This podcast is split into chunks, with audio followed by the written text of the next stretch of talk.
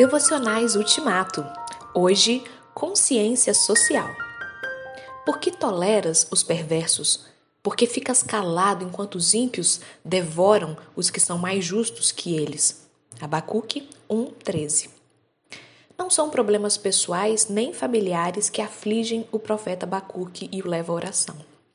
Ele não fala em minha queixa, minha desgraça, minha aflição, meu fracasso, meu gemer, meu inimigo como a maior parte dos salmos. Em suas orações, Abacuque está preocupado com os problemas que afligem as nações e a sociedade em geral. Por que me fazes ver a injustiça e contemplar a maldade? A destruição e a violência estão diante de mim, a luta e conflito por todo lado. Por isso, a lei se enfraquece e a justiça nunca prevalece. Abacuque 1, 3, 4. Os ímpios prejudicam os justos e assim a justiça é pervertida. 1:4. Por que ficas calado enquanto os ímpios devoram os que são mais justos que eles?